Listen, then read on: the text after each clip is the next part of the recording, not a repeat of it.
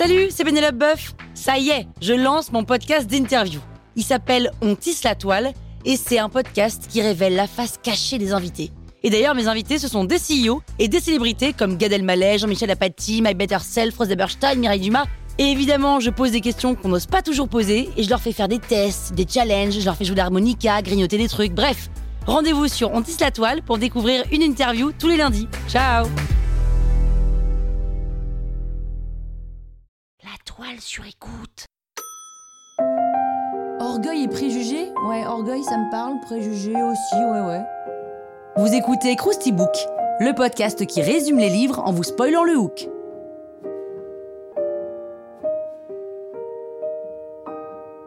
Allez, je vous rafraîchis la mémoire Orgueil et préjugés, c'est un roman de l'écrivaine anglaise Jane Austen, paru en 1813. Le roman sort sans mention de son nom, parce qu'à l'époque, on ne peut pas être femme de la bonne société et écrivaine.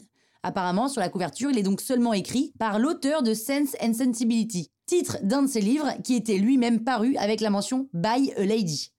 C'est l'histoire d'une famille anglaise qui vit à Longbourn, dans un comté au nord de Londres. Monsieur Bennett, Madame Bennett et leurs cinq filles, Jane, Elizabeth, Marie, Kitty et Lydia. À cause d'une loi testamentaire vaseuse, à la mort de Monsieur Bennett, tout l'argent de la famille revient à un lointain cousin. Madame Bennett, un peu vénère, décide donc de marier ses cinq filles afin d'assurer leur avenir, puisqu'ils ne sont pas riches, hein, ils ne sont plus riches, et qu'en plus, il n'est pas prévu qu'ils le deviennent. Elle commence avec son aînée, Jane, qu'elle souhaite marier à leur riche voisin, Monsieur Bingley.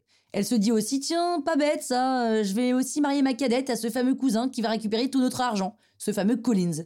Sauf que bon, c'est un imbécile, ce Collins, et Elizabeth ne veut pas du tout l'épouser. En revanche, le mariage entre Jane et Bingley est presque acté, ce qui ne plaît pas à Darcy, qui est un gars riche, séduisant, mais très orgueilleux, qui pense que son ami ne devrait pas épouser une fille d'une classe sociale inférieure. Il embarque donc son pote Bingley à Londres pour anéantir cette union. Elizabeth, la cadette, déteste Darcy pour ce qu'il fait à sa sœur et parce qu'il est détestable. D'ailleurs, au passage, elle s'éprend d'un séduisant militaire, Wickham, l'ennemi juré de Darcy. Ce qui leur fait un point commun. Sauf qu'en fait, Wickham est un libertin cynique et profiteur, et que bon, on vous rappelle qu'Elisabeth est l'héroïne du roman, hein.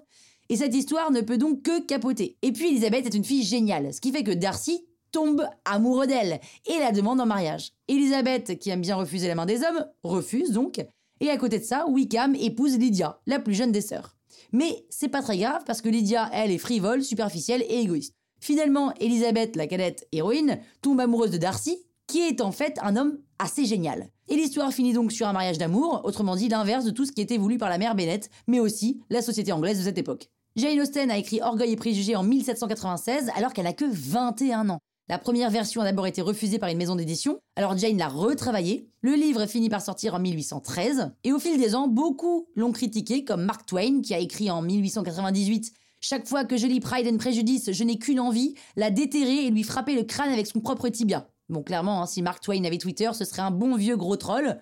Heureusement, au XXe siècle, Jane Austen a enfin le succès qu'elle mérite. Qualifiée de chef-d'œuvre, Orgueil et Préjugés est une comédie romantique d'apparence légère, construite sur une mécanique scénaristique grandiose. Chaque action induit la suivante, mais surtout, mille fils construisent l'intrigue.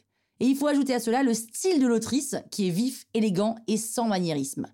L'incipit du roman est aujourd'hui l'un des plus connus, c'est une vérité universellement reconnue qu'un célibataire pourvu d'une belle fortune doit forcément être en quête d'une épouse. Jane Austen manie le second degré à la perfection et a la faculté de dire tout ce qu'il faut comprendre en peu de mots. Par exemple, elle écrit de Marie que sa vanité lui donne un air pédant et des manières prétentieuses qui auraient gâché un talent plus grand que le sien. Brillant Bref, Jane Austen est un génie d'intelligence, à l'humour mordant, une femme à côté de laquelle la littérature a failli passer, vu qu'à cette époque, la mariabilité d'une femme était sa première valeur. Alors que, pardon, mais la première valeur de Jane, c'était d'écrire. Et c'est d'ailleurs pour ça qu'elle l'a fait sur le mariage.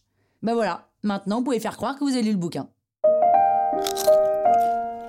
Croustille, hein? La toile sur écoute. Hi, I'm Daniel, founder of Pretty Litter. Cats and cat owners deserve better than any old fashioned litter. That's why I teamed up with scientists and veterinarians to create Pretty Litter.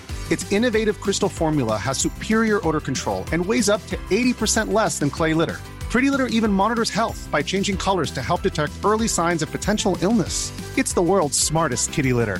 Go to prettylitter.com and use code ACAST for 20% off your first order and a free cat toy. Terms and conditions apply. See site for details.